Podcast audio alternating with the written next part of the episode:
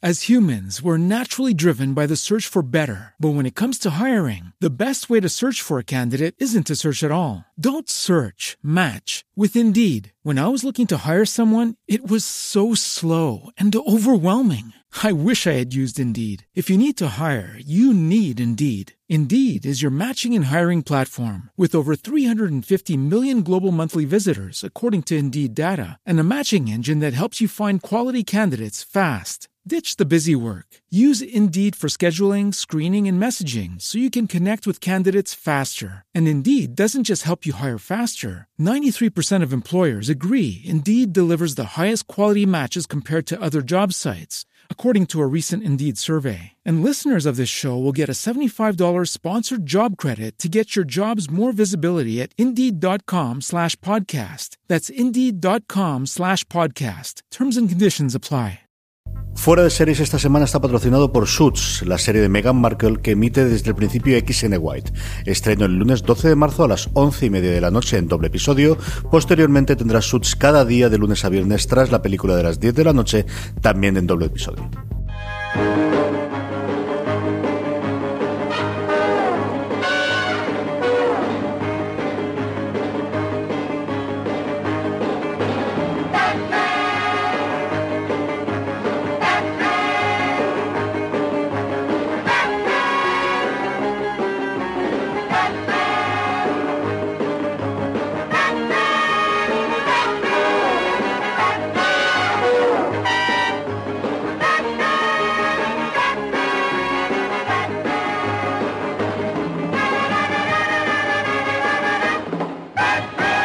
Bienvenidos una semana más a Slamberland, la tierra de los sueños, donde cada semana hablamos de cómics, TVOs, novelas gráficas y todas sus adaptaciones a series, a cine. Don John Rovira, ¿cómo estamos? Muy bien, aquí estamos otra vez. No te quitas el catarro este, macho. No, no, Todo creo ya tres semanas, si Lo vamos a ¿no? dejar en invierno ya, ya, ya toca, ¿no? Ah, me lo voy pasando con el la nene. alergia, además. No, yo alergia no, eso no lo, su- no suelo llevar bien. Sí, sí, eso una parte. Señor Clemente, ¿cómo estamos? Pues aquí, muy bien. ¿Cómo estáis vosotros? Sabéis que tenemos a José Bravo en, en itinerancia. Nos contará la semana que viene tal la experiencia. En Por- itinerancia. Sí, sí, ¿no? ¿no? Está, está don José Bravo viviendo bien. nos han mandado fotos y nos está dando envidia. Luego ya veremos lo que ha pringado, ¿no? Pero las fotos. Así que para suplirlo y de alguna forma, y porque me apetecía mucho traerlos, y son dos voces que yo creo que vais a empezar a oír un poquito más en el mundo de fuera de series en Slamberland, tengo a Maite Ferre. Maite, ¿cómo estamos? Hola, buenas. Y a Kiki Spin. Hola, buenas. A los que he atracado de una forma totalmente misericordia, los pobrecitos venían para hablar luego conmigo, he dicho, veniros al programa. Y como no saben decirme que no todavía, yo creo que aprenderán dentro de poco, Aprender, se han venido aquí al programa, que, que- que es una cosa... Juliana, que hay que aprender a decirme que no, que si no siempre me todo, todo el mundo unos embolados. Ah, esto es estupendo. Cuanta más gente esté en el programa, mucho mejor. Y aprovechando que tenemos por fin gente joven y y que promete y no los cuatro cargamales de siempre, vamos a aprovechar la segunda parte que yo quería hablar con Joan de cómo ha ido la experiencia hora de, de cómic de la UA para hablar con ellos también y que nos cuente pues eso, la perspectiva de alguien que está en cuarto de carrera, está en- con veintipocos años, de cómo ven el mundo del cómic a día de hoy. Yo creo que es una cosa interesante que intentamos hacer de vez en cuando, que tengo normalmente a Francis, que al final son 10 años menos, aunque luego lee muchas cosas de las nuestras, pero es una perspectiva que normalmente no tenemos y que yo creo que puede quedar muy chula. Eh, pero antes, como siempre, tenemos el arranque normal del programa y es con don Joan Rovira hablando de sus noticias. Muy bien, pues vamos a empezar con una. Cómics, una nueva lectura. Es una exposición que se está haciendo en la Reina Sofía que explora un poco la influencia del cómic en distintos artistas visuales. Eh, ejemplos como Joey Lichtenstein, Matt Murican, son, eh, son eh, de, los, de los autores influenciados por el cómic, que, que en esta exposición además se ve cómo utilizan todo el lenguaje, los bocadillos, las viñetas, todo, todo ese material se puede ver en la exposición. Como siempre, seguimos teniendo los museos, sobre todo en Madrid, que no dejan de ningún momento el cómic, por lo tanto, nada, esas visitas hay que hacerlas ya. Que se nos Tengo que hablar con Alex, que es un compañero mío de doctorado que trabaja en la Reina Sofía, que ya me contó la, la parte de Chris y Cat, a ver qué lo que hay, a ver si este puedo verlo, que al final se me ha escapado la otra y no he podido verla, pero Reina Sofía está haciendo cosas muy interesantes de esta, ¿eh, Julián? Que, que, que es la ventaja de vivir en la capital, leche. Sí, pero luego sabes lo que pasa a los que estamos aquí, que, que nunca vamos a los museos. Sois, sois los que venís de fuera, los que venís y nos animáis a que vayamos, pero si no, ¿qué, qué vamos a pisar un museo nosotros? Esta prometo que te arrastro a verla. En abril, si no pasa nada y no hay ningún problema, me acerco por ahí a Madrid. Vamos a ver si coincidimos en la agenda, que siempre es más complicado, pero a ver si podemos acercarnos y vamos a estar juntos, tío. Venga, un compromiso. Más cosas, Joan. Pues nada, ya tenemos los nominados a los premios del Salón del Cómic de, de Barcelona. Eh, podríamos hacer, no sé si este año podemos hacer La porra otra vez, sí, porra o hombre, no, yo creo hacerla. que sí que... Porque además es en tres semanas, ¿no? Sí, No nada, mal. yo creo que podríamos ya para, para la semana que viene hacer la, la porra a todo el mundo y así lanzarlo. Sí que como noticia, el año pasado ya hubo polémica por la falta de autoras nominadas. En este caso sí que, eh, no sé si es la, la mitad exacta, pero sí que hay bastantes eh, autoras nominadas, por lo tanto bien. Se, se las va buscando. y Búscame para la semana que viene si es la mitad exacta. Tengo mucha curiosidad. Pues vale, sí, porque ahora no me voy a poner a contar, pero si no son, creo que son... Mira, mira, mira, para la semana que viene hacemos la porra. Bueno, Tengo hacemos la porra y, habrá- y- y así podemos ver la- a todas las personas nominadas. Y luego habrá que sacar la cuota catalana, acuérdate. Eh, hay mucha cuota, también. hay mucha cuota valenciana.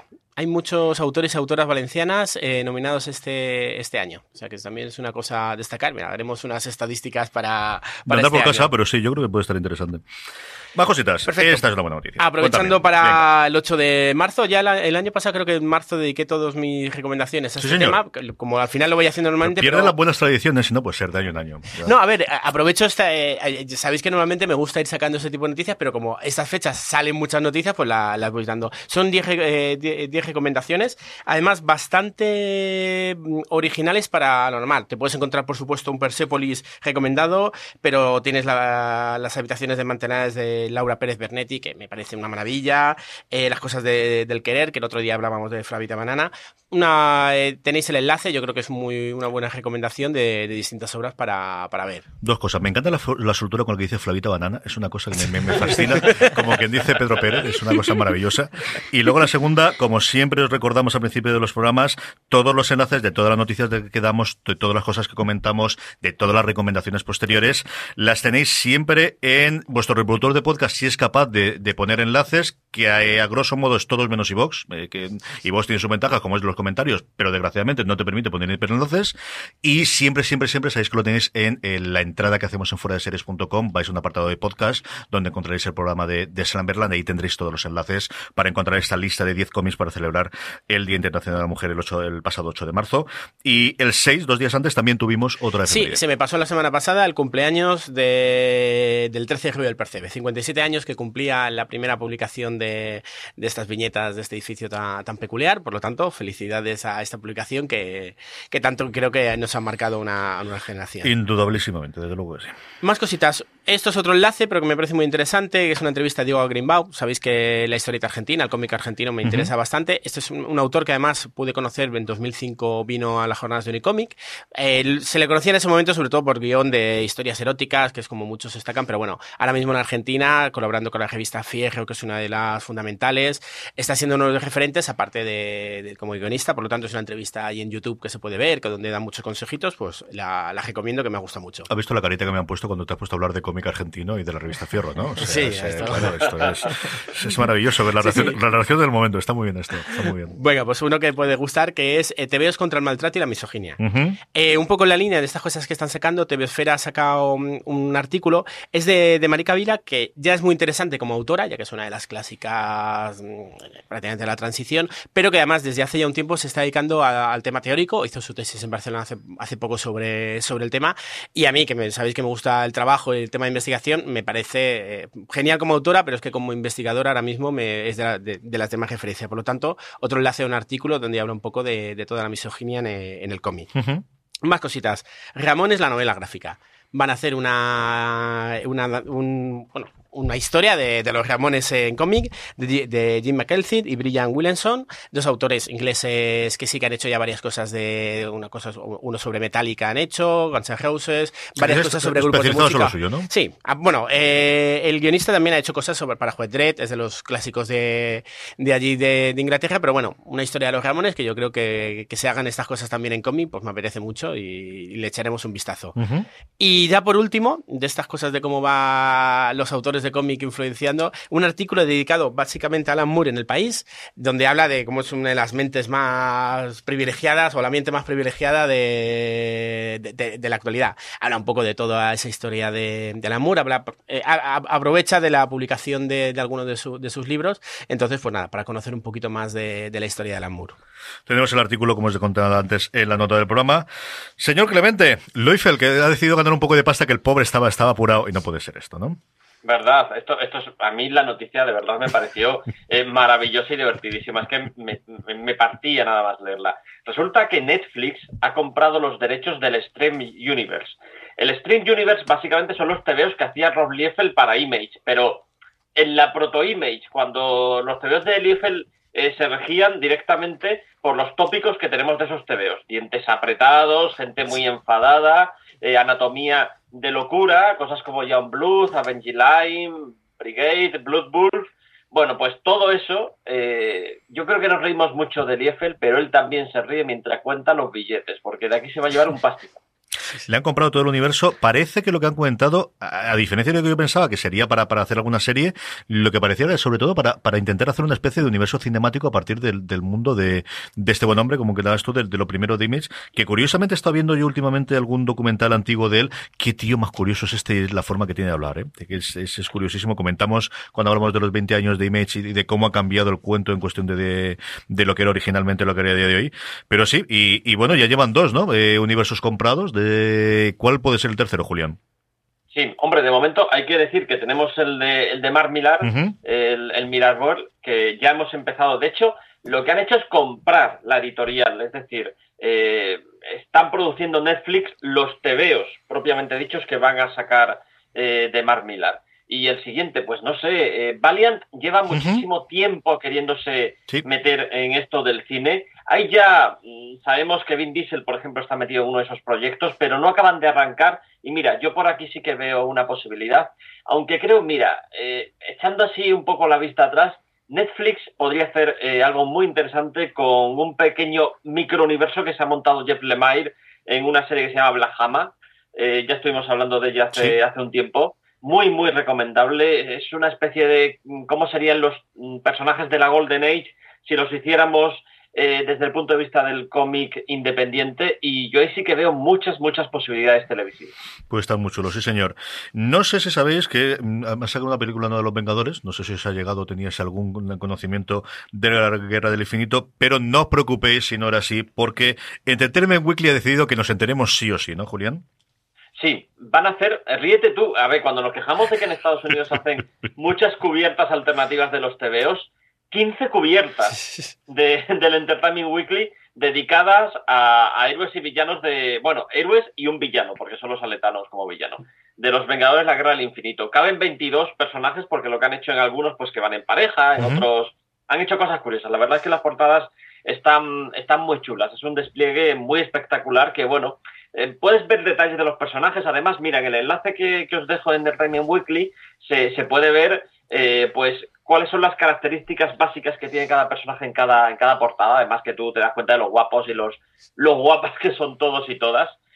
Mira, yo, yo me sigo quedando con Karen Gillan a pesar de As humans, we're naturally driven by the search for better. But when it comes to hiring, the best way to search for a candidate isn't to search at all. Don't search, match with Indeed. When I was looking to hire someone, it was so slow and overwhelming. I wish I had used Indeed. If you need to hire, you need Indeed. Indeed is your matching and hiring platform with over 350 million global monthly visitors, according to Indeed data, and a matching engine that helps you find quality candidates fast. Ditch the busy work. Use Indeed for scheduling, screening, and messaging so you can connect with candidates faster. And Indeed doesn't just help you hire faster. 93% of employers agree Indeed delivers the highest quality matches compared to other job sites, according to a recent Indeed survey. And listeners of this show will get a $75 sponsored job credit to get your jobs more visibility at Indeed.com slash podcast. That's Indeed.com slash podcast. Terms and conditions apply. Todo ese maquillaje que le ponen para, para hacer de Nebula. Sí, señor, un titán loco entre ellos. Y, y, mira, hablabas tú de Karen Gillian precisamente, que estuvo en su momento en Doctor Who, y, y otro Doctor Who, hablando un poquito de, de, de, qué significa el paycheck que dicen los americanos, ¿no? Cuando uno trabaja por, por dinero, pues tienes también estas cosas, ¿no? Este es el precio. Christopher Eccleston, que fue el primer Doctor Who de la, de la nueva generación, la que empezó en, creo que ya fue 2005-2006, sí. bueno, eh, pues es uno, también es uno de los protagonistas de Left Towers, es el que hacía sí, este, este pastor, que era el, el hermano de, de, de, la también protagonista. Eh, bueno, pues resulta que lo pasó muy mal trabajando tanto en G. Joe como en Thor, el mundo oscuro. Eh, tiene una frase que a mí me ha dejado que me parece demoledora. Dice que cada día quería meterse una pistola en la boca, cada día que pasaba en el rodaje de La gente con, las aliteraciones y las metáforas no se queda, es decir, voy a ver la barbaridad, me acuerdo que se me ocurra, porque madre mía de mi alma, ¿cómo está el patio, tío? ¿Cómo está el patio? Ahí está. En, la misma entrevista, que es una entrevista que le ha hecho el Guardian, eh, comenta que cuando dejó Doctor Who, hay que recordar que hizo una temporada y ya está, algo que no es habitual, no es para nada habitual en Doctor Who pues que le metieron una lista negra en la BBC. Yo esto no sé si será verdad, pero bueno, ahí queda. Es una cosa rarísima. Siempre, eh, no sé cómo salió, porque eh, es cierto que la, idea que tienes eh, casi todo el mundo del joven o del nuevo Doctor Who es Tennant, y al final estuvo la primera temporada que fue muy complicada, que tiene algún episodio muy bueno, especialmente cuando Moffat hacía algún episodio por temporada y no como ahora que, que bueno, pues a pobre con cuatro o cinco temporadas la cosa será complicado. Y es un tío que después a mí me gustó muchísimo. En The Leftovers está sencillamente maravilloso, como dices tú. A mí me parece un descubrimiento en, esa. Y luego, eh, esto ha convertido en una sección habitual, hablar un poquito de Kevin Smith en todos los programas. Sí, Sí, esto es como el, el, no te olvides de, Haití, de, de, Forges, pues nosotros vamos a hacer el no te olvides de Kevin Smith. Mira, hoy se estrena, hoy mismo, estamos grabando un martes y 13, se estrena en Estados Unidos el penúltimo episodio que ha dirigido de, de Flash. Se llama Run Iris Run. Yo estoy viendo ahí un homenaje a Run Lola Run. Eh, bueno, el caso es que muy pronto vamos a tener otro más. Eh, los detalles los daba en el último episodio de Fatman on Batman, que es un canal de YouTube que, que, me han dicho que CJ ve alguna vez. Alguno, alguno, alguno.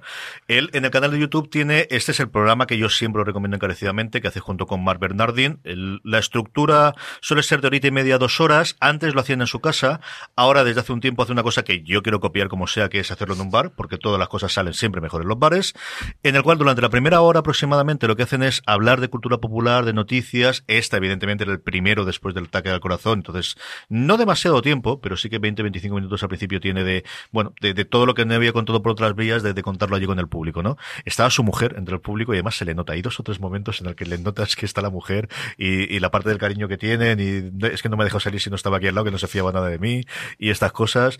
Ha estado muy, muy bien. Y, luego eh, el resto de la parte es preguntas de la audiencia. Ya sabéis que él, bueno, desde los tiempos en los que hizo las primeras películas, él se empezó a hacer famoso más allá de, de, las películas por ir, sobre todo por universidades y por campus universitarios, haciendo un espectáculo que era, la gente le preguntaba y él hablaba. Eso era el puñetera preparación que hacía él.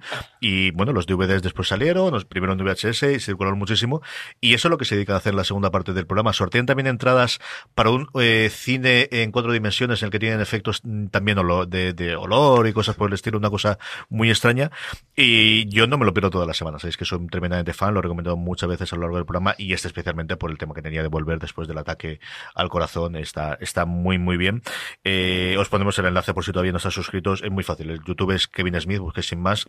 Cuelga varias cosas allí, algunos de los otros programas que hacen directo, pero sobre todo el Fatman on Batman para la gente que hoy fuera de series, para la gente que hoy se la yo creo que es una cosa que os puede gustar muchísimo.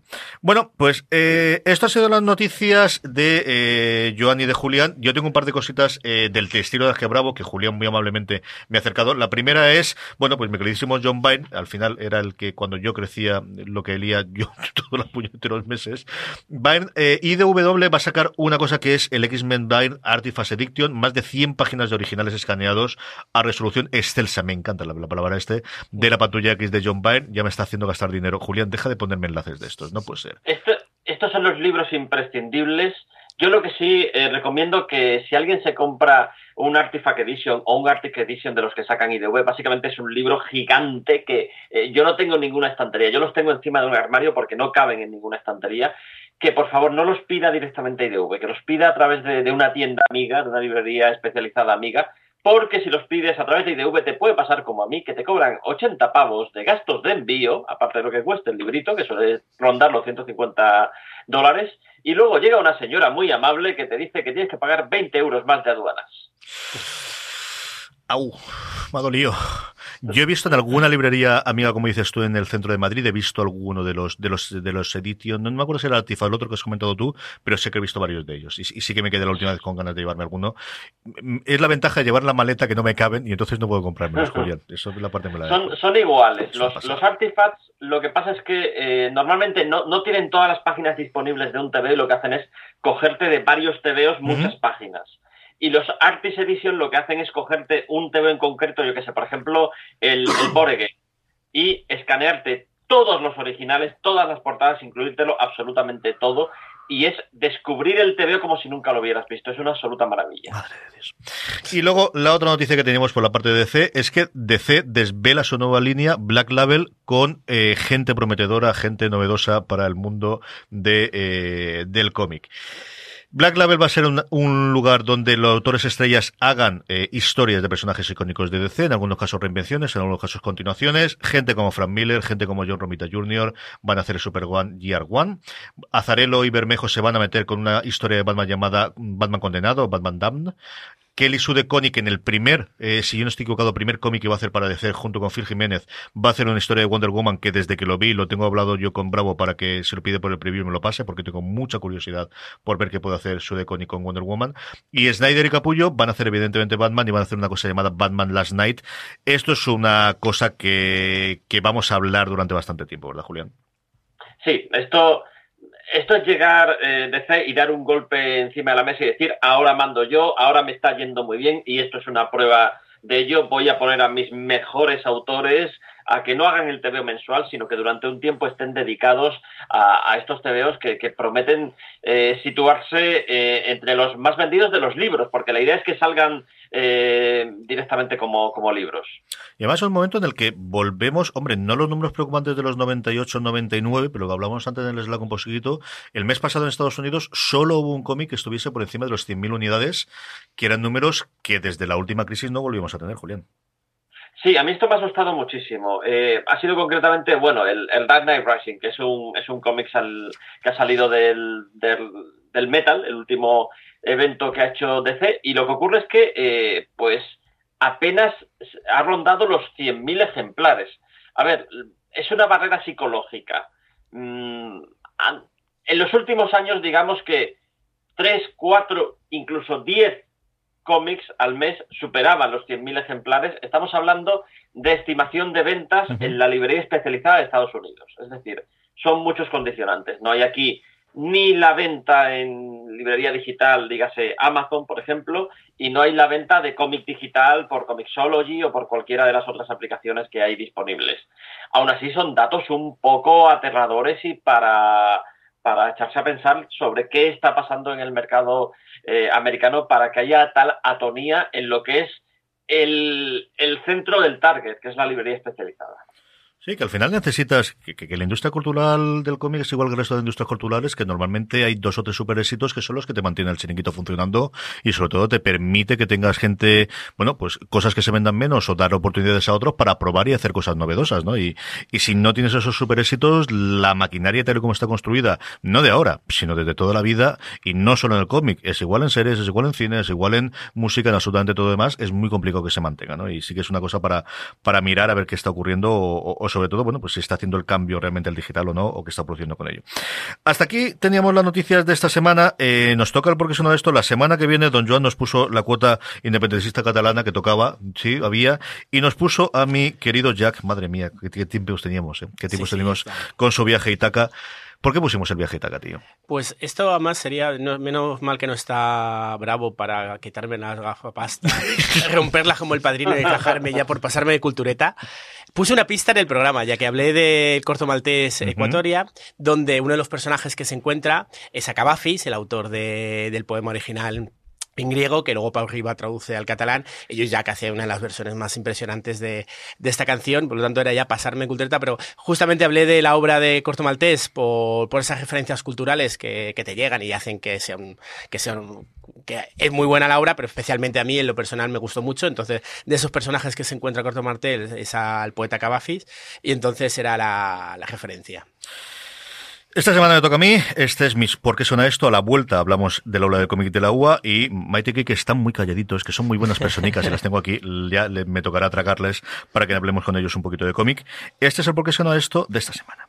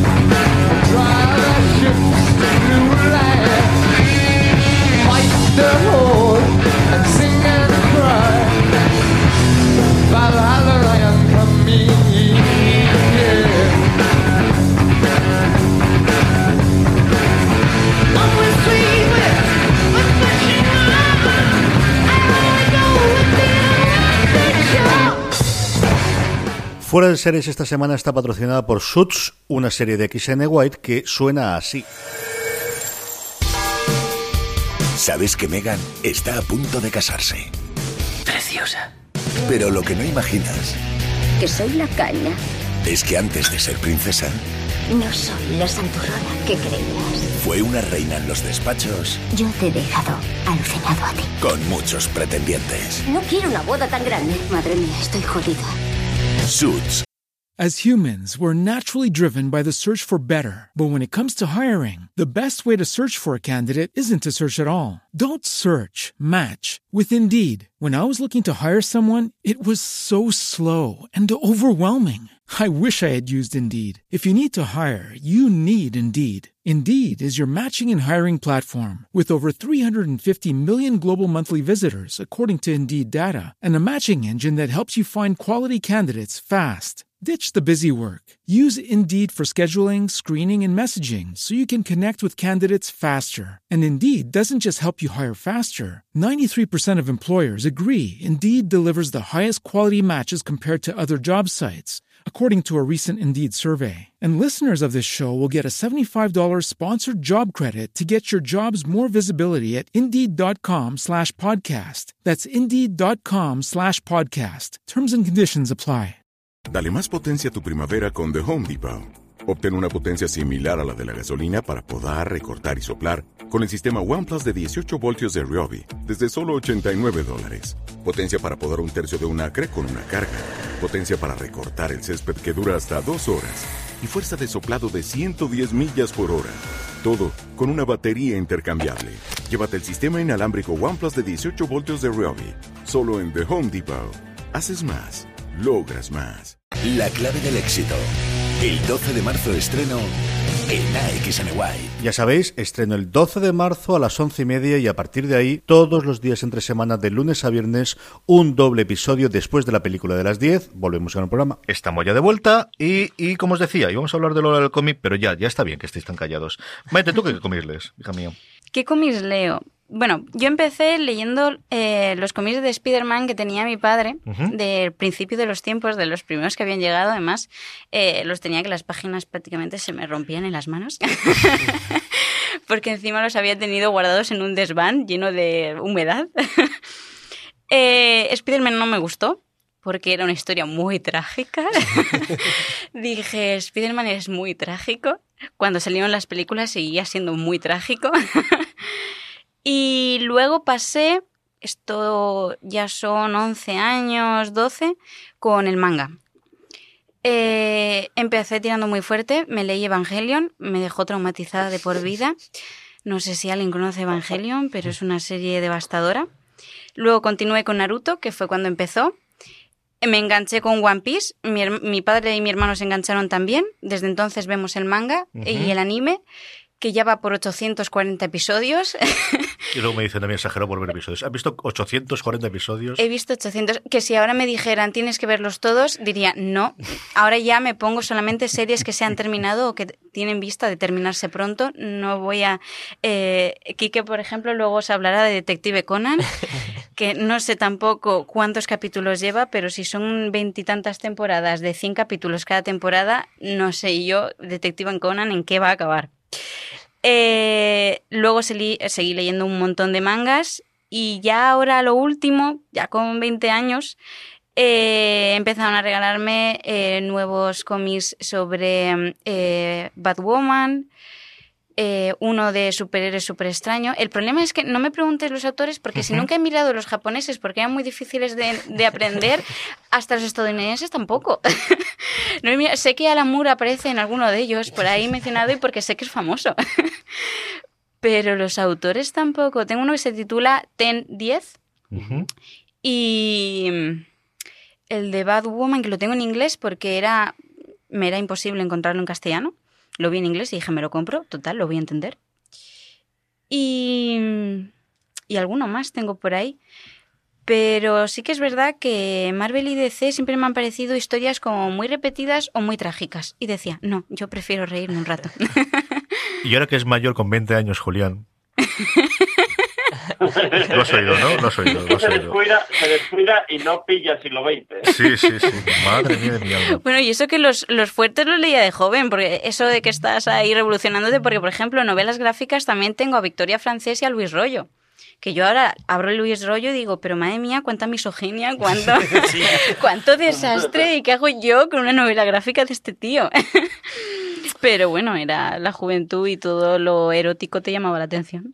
Quique, ¿qué estás leyendo tu hijo mío? Bueno, yo pues me inicié en el mundo de- del cómic y el manga, pues a través de mi hermano que como Maite se inició con Naruto, One Piece, eh, también Full Metal Alchemist, Bleach, cosas así, ¿no?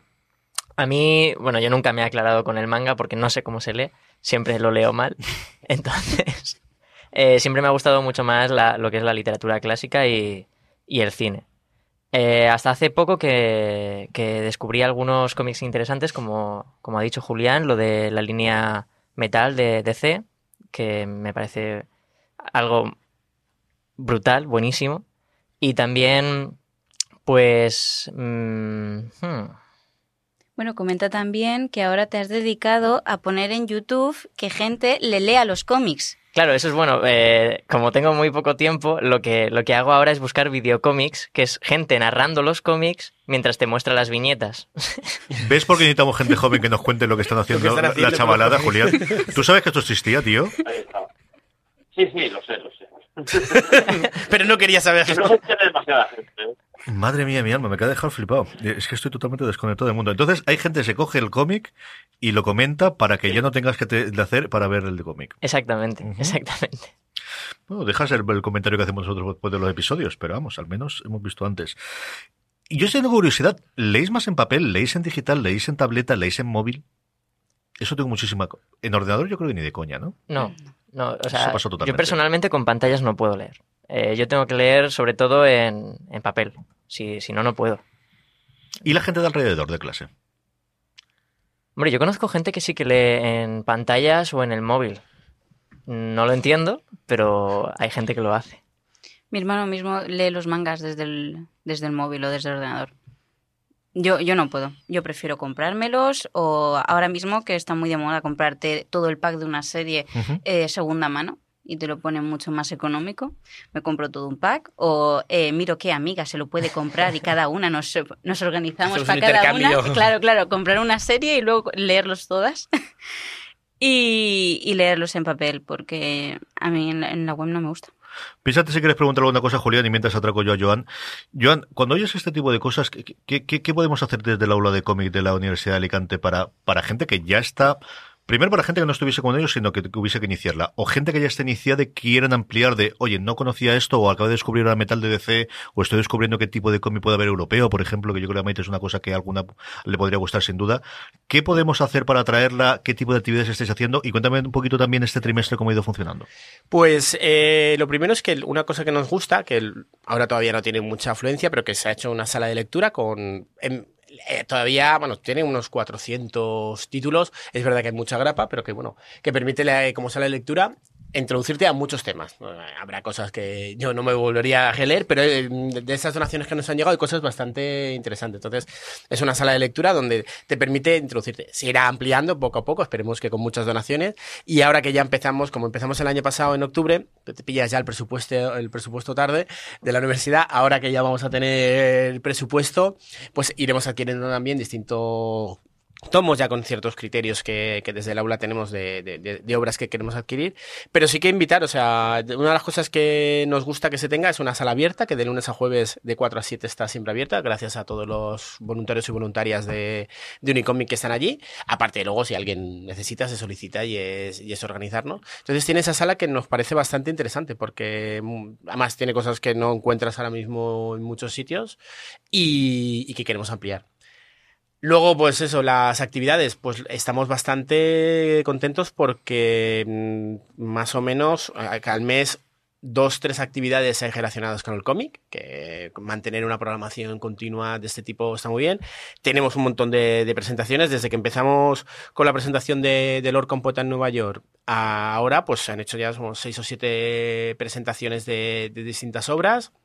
Mantenemos el formato de los cursos, que hemos hecho, eh, hemos hecho ya dos cursos y un ciclo de cine, el, de, el que dedicamos a Superman por los 80 años. Y además que está funcionando muy bien por, en el sentido que no solo poner el ciclo de películas, empezamos desde la clásica del 58, la de Richard Donner del, del, 70, del 78, bueno, la la del 58 es de los, del serial de clásico, acabar con el hombre de acero, pero se introducen siempre con uno de los documentales, de, de, hace unos años ya el documental, para introducir un poco eh, el personaje de Superman, que no sea solo poner las películas, sino que no y además no poner solo el documental un día de te pongo el documental, sino se ha seleccionado eh, partes del documental para, para introducir la película y la verdad es que a la gente que está yendo le está gustando mucho que no sea ir solo a ver la película o ir solo a ver el documental, sino relacionar el documental con la, con la presentación de las películas. Luego, eh, el curso del. Empezamos con un curso de feminismo en el cómic, donde vino Lisa McCausland a presentar el libro por una parte y hacer la conferencia, que funciona muy bien. Y sobre esa línea queremos seguir trabajando, porque luego se ha hecho alguna sesión del tema. Y nada, todavía nos queda mucho por, por, crecer, pero la verdad es que para ser una gran parte del trabajo, gracias a la gente voluntaria cómic, luego el personal de la universidad, pues como siempre, dentro de las posibilidades y que aún, aún cuesta, aunque la, nunca me voy a quejar porque la Universidad de Alicante en esto siempre se aporta muy bien y, y cada vez todas las universidades eh, eh, se van dando cuenta que esto es un, un, elemento cultural, pero bueno, cuando les hablas de cómic todavía hay gente que te, que te mira un poco raro, no, la universidad siempre nos sigue, a, nos sigue apoyando en este sentido y vamos a ir rascando todo lo que se puede. ¿Qué le pediríais vosotros dos al, a un aula de cómic para acercaros allí? Eh, aparte de saber dónde está, que evidentemente está en Alicante, tiene la dirección, que nunca lo decimos. Y, y, y, ahora Semana Santa, la gente va a venir a Alicante, va a venir muchísimos oyentes del resto de España. ¿Dónde pueden acercarse? Es en la sede universitaria, pero la de, es más conocida la Germán No, esta es la de la sede de San Fernando, que está detrás de la otra sede. Es el edificio, es el de lo que era el edificio clásico de la CAM, que ahora es de, del Sabadell, pero que tiene un convenio con la universidad. Pero bueno, la gente de Alicante, el del edificio de la CAM de la calle San Fernando, pues allí está detrás de, depende de donde sea, detrás de la sala de, de estudio, eh, antes del salón de actos, pues ahí tenemos el Riconcito, tiene una sala grande de, para lectura y dos despachos para, para trabajo y para reuniones. Y nada, estamos allí, que calle en San Fernando, número 40. Sí, señor, a las espaldas de, de, correos, lo que se pregunta es alguien de Alicante es la plaza de correo dónde está y nada, a partir de ahí a dos pasos lo tenéis. Eh, ¿Qué le pediréis vosotros a lo de, de, de COVID para acercaros allí? Más conferencias, más charlas, más que, que tengan alguna cosa de YouTube que puedan hacerlo, ¿qué, qué os pediréis? Más publicidad porque no me había enterado yo de que Eso siempre, hecho charlas feministas ni, lea, ni las presentaciones de las películas de Superman. La verdad es que no. Pues eso es una cosa importante. Eh, eh, creo que hace una semana, semana y media, inauguramos por fin el Facebook de, del aula. Luego lo pasaré y le daremos difusión. Como al ser de, lo bueno y lo malo, como estamos en la universidad, para hacer un Facebook oficial hay que pedir permiso para que sea oficial. Tenemos el de Unicomi, pero eso ya eso es un ritmo distinto. Pero ya por fin tenemos el Facebook ofici oficial de, del aula, que es herramienta fundamental. De, de, luego tendremos el Twitter, estas cositas. Bueno, Instagram, que si no, no llegaremos a nadie ahora. Gente joven no llegaremos. Pero es más difícil darle vidilla a, al Instagram en este, a no ser que sea ir poniendo portadas de lo, de lo que tenemos. Bueno, hay ideas. Esa no es mala idea, tío. Sí. Esa no es mala idea. Y por el amor de Dios, poner una newsletter. Yo sé que soy de la vieja escuela y muy antiguo, pero un boletín mensual de lo que vamos a hacer durante el mes que viene, sí. yo te lo agradecería. Pues mira, eso, eso me, lo apunto también como, como idea. Y sí, la publicidad tenemos que, que, aumentarla, porque, a ver, arrancamos, bueno, como ya en la universidad siempre, eh, arrancas en octubre y casi ya llegas a diciembre y arrancó muy bien, con un montón de cosas, porque en noviembre hicimos el primer curso y sí que funcionó, pero claro, esta inercia de cuando después de los periodos vacacionales hay que empezar todo de nuevo y esperar, y entonces la idea es poco a poco. La verdad es que llevamos seis meses, o sea que como aula de cómic, como, como asociación ya son 20 años, pero que como, como aula de cómic son son solo seis meses, pero ampliaremos sí, pero la publicidad. Yo, por ejemplo, estuve en la primera, creo que la primera o la segunda edición de eh, El Salón del Manga del Cómic de Barcelona. Uh -huh. Y dije, ala, pues es que se empezó el año pasado. y he venido yo aquí con 100 euros en el bolsillo para gastármelos en todo lo que vea. Son pocos, ¿eh? Y después de hacerme todo el viaje hasta Barcelona. O sea que, de todas formas, sabiéndolo, sé que hay gente, el público, que al final irá llegando, irá, irá llegando seguro. Julián, ¿quieres preguntarle alguna cosa a esta buena gente o, a Joan? Yo antes, yo antes que nada, tres rápidos comentarios y tres apreciaciones de todo lo que estáis hablando. La primera que se entra por el manga. Eh, esto yo creo que ya viene siendo habitual hace, hace mucho tiempo, pero el caso es que por lo que yo estoy viendo, y es prácticamente un anime, el lector joven entra por el manga y el que es un poquito menos joven, eh, modelo Francis Arrabal, es decir, no es joven tan, tan pero joven promete, que, nos pero debe- promete, sí. que queramos matarlo, vamos. Es- entra por los superhéroes el indie americano, traído por las películas, pero, pero el que es tan joven como vosotros entra fundamentalmente por el manga. Luego está algo que, que yo creo que es, es común a todas las generaciones, que es la pasta, la o la falta de pasta. Eh, me gusta mucho esto de que se compren colecciones apachas y que por lo tanto, eh, pues que la lectura de los cómics sea algo que es fundamentalmente social y no solo algo friki. El, el, el caro este que tenemos de, de que se leen los cómics eh, en la soledad y que es alguien, no. Eh, tienes colegas y te compras con ellos los tebeos. Y, y lo último y que me ha llamado mucho la atención, no les agobia tanto el peso de los universos, que, que suelen agobiar mucho, como la tragedia que cargan muchos personajes. Y si Spider-Man le parece trágico a, a Maite, yo creo que un Batman al que le matan a sus padres, un Superman que le destruyen el mundo, pues no me quiero ni imaginar. También, Intuyo que necesitan. Intuyo que, que no sé si, si estáis buscando nuevas referencias que, que quizás os puedan hacer pues, atractivos estos mundos de superhéroes. Mm, Yo les recomendaría a ambos que se acercaran a Miss Marvel, que, que yo creo que es un personaje imprescindible de los creados en los últimos años. También a, a Invencible, que ya es un personaje con mucho más tiempo, pero que todavía se puede leer de manera fresca y es un personaje creado por, por Robert Kirkman. Y sobre todo les preguntaría que, qué les apetece leer ahora después de todo esto que nos han contado. Ostras, pues yo supongo que voy a seguir con la línea de metal un buen rato todavía. Y Spider-Man, Spider-Man hace, hace no mucho vi un videocómic, valga la... en el que mm, vendía su, su alma a Mephisto y iniciaba otra nueva saga, entonces continuaré también con esa. Maite, ¿qué te apetece de leer? Eh, yo, por ejemplo, ahora mismo que eh, estoy también muy metida en temas feministas y temas de defensa de la mujer y además la creo que soy la única hetera de mi grupo, eh, o sea, hetero. Eh, muchos de los cómics que estamos leyendo ahora son de otros universos en los que sí que se vea más visibilidad de otro tipo de sexualidad, eh, que ya no solamente sea la tragedia personal, lo que un poco al personaje principal, sino que el personaje se mueva por motivación propia y porque él quiere llegar a tener como un objetivo claro. Entonces, por eso también me gustó el de Catwoman, que es una chica lesbiana que lucha por lo que ella cree que es la justicia. Y ya está, o sea, no hay ningún, ninguna otra cosa detrás de eso. Y no sé, o sea, otro tipo de narrativa supongo que sería que sean diferentes a las que estamos más acostumbrados que ver, porque al final eh, Superman, Batman y Spider-Man a lo mejor es también porque los tenemos un poco trillados porque son los de toda la vida y porque ya han hecho muchas películas, muchas reversiones y al final un poco también pecan de ser de que de ser previsibles, de que al final sabes más o menos cómo va a acabar, a lo mejor mm, sigo diciendo, es por haberlos visto durante tanto y en tantos formatos ya. Pero no sé, ese tipo de cosas. Yo te haría una, una recomendación. Yo mis cómics, si se nota, van por otro sitio muchas Sí. veces, pero el pájaro burlón de... eh, Además, cuando... Tiene ya un tiempo, ¿no, Julián? El Sí, integral que salió. El, Bueno, salió el pasado agosto, es, Ah, vale, es muy pues, fácil de encontrar. to- to- Por eso, que ese todavía se encuentra.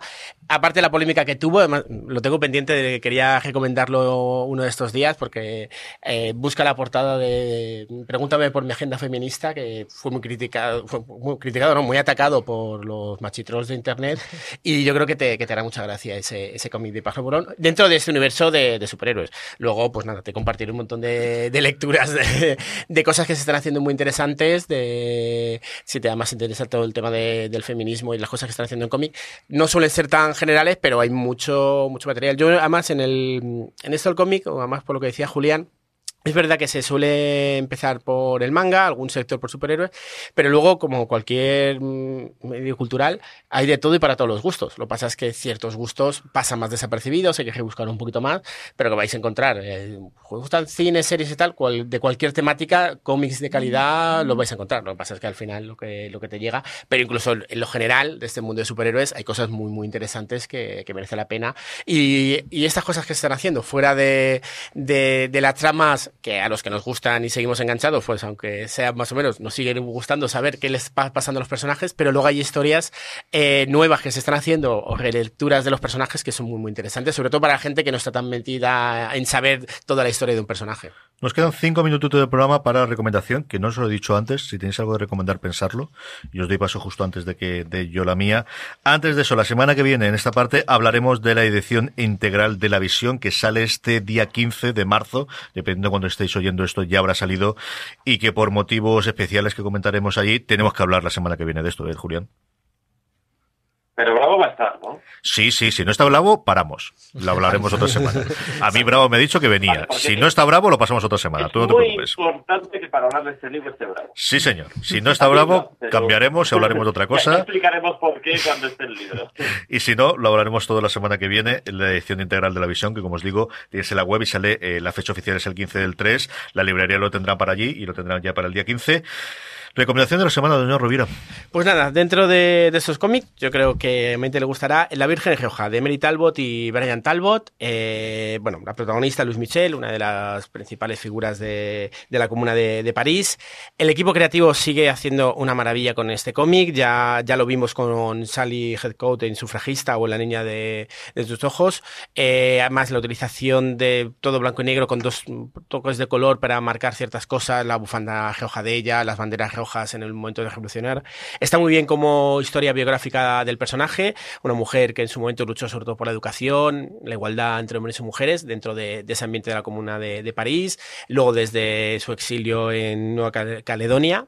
En, nada, eh, me sigue gustando todo lo que están haciendo estas dos, dos personas, esta, estas dos, parejas. Él, un clásico del cómic, pero ella teórica de, en temas de, sobre todo de lenguaje no sexista allí en Inglaterra, eh, que están trabajando y me está gustando. Cada vez que me leo una cosa de ellos, me encanta. Señor Clemente, ¿qué recomendamos esta semana? Pues mm, un poco lo que toca, que toca el guantelete del infinito por, por la cercanía de, de la peliculita esta de la que hablábamos antes, ¿no? El guantelete del infinito fue una saga de Jim Starlin, Josh Pérez y Ron Lim que se publicó a principios de los años eh, 90 y bueno, la verdad es que leída hoy en día puede ayudar mucho a situarnos sobre lo que significa Thanos y lo que son las gemas del infinito siempre desde el punto de vista de un TVO que, que ya han llovido años que ni Maite ni Kike estaban en este mundo, por ejemplo. Eh, es un cómic eh, que, por lo que sabemos, en uno de los vídeos que hicieron los directores, los rusos de, eh, de Vengadores, eh, La del Infinito, vimos ahí el, el tocho bien repasadito con un montón de posit, pues se han mirado mucho, mucho, mucho para hacer la película.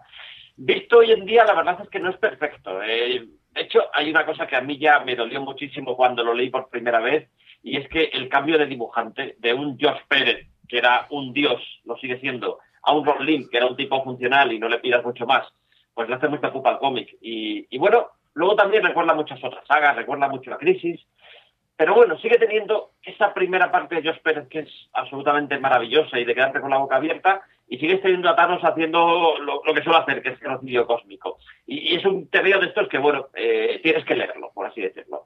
Si de verdad, al menos si de verdad quieres ver un cómic eh, de Thanos para el escalofrío, yo además recomendaría Thanos Origen, que es de Jason Aaron y Simón Bianchi. Sí es un cómic, por ejemplo, que yo recomendaría a Maite, aunque tiene mucha carga de tragedia, sí, y aquí es un cómic muy actual, muy bien narrado, eh, muy impresionante y muy escalofriante, y la verdad es que mola un montón. Es una pasada de cómics, sí, Me, ha vuelto a reenganchar. Thanos es un personaje que siempre me ha gustado, pero este de verdad que bien lo, ha enganchado Aaron y que bien lo están siguiendo después nuestro querido coach, del que ya hemos hablado un par de veces en, en, en Slammerland. ¿Tienes alguna cosa que querer recomendar a la audiencia de Slammerland? Maite, ¿tienes alguna cosa en la cabeza? ¿Tienes alguna cosa en la cabeza? A mí se me ha pasado por la cabeza eh, un- una novela gráfica sobre Lorca que hicieron una presentación no hace mucho aquí en la universidad, en el edificio Innova, y no tengo tantos datos porque desconozco mucho. Cu- sobre la Cuéntaselo. Joan. A ver si la sabes. No, no, eh, supongo que Carles Esquembre es el, eh, es el autor, estuvo aquí, además, esto muy bien, muy bien, es una más una interpretación que hace Carles, creo que ya va por la tercera edición, o sea, está funcionando Muy muy, bien. bien. o sea, lo editó Panini, y nada, y a quien le guste, o sea, es, es encontrarte con, con Lorca, más con una de sus obras más peculiares, porque es una obra más difícil de esto, y que con, que con el acompañamiento del cómic es una maravilla, muy buena recomendación. Sí, señor. Yo me sumo a la recomendación de Thanos Origen y recomiendo la saga de, de Batman de Tom King, que hemos comentado varias veces. Por fin me he puesto a leer los distintos bloques. Y es cierto que es un más y es un menos, que a mí me- es que viene de la visión, entonces todo es complicado. Pero es cierto que cuando es bueno el tío es muy, muy, muy, muy bueno. Y hasta que ha llegado una semana más Slammerland. Gracias, don John Rovira. Hasta la semana que viene. Gracias, don Julián Clemente. Nos vemos. Gracias especialmente a Maite y a Kike por haberse pasado por aquí, que no será la última vez, yo los digo yo, lo tendréis, los oiréis muchas más, tanto en Slambela como en el resto de los programas de la cadena. A todos vosotros, gracias por estar aquí. La semana que viene, si está aquí José Bravo, hablaremos del Integral Televisión, eso no lo dejaremos en lo mismo por motivos que serán fácilmente comprensibles cuando lo oigáis. Gracias por estar ahí y hasta la semana que viene en Slumberland.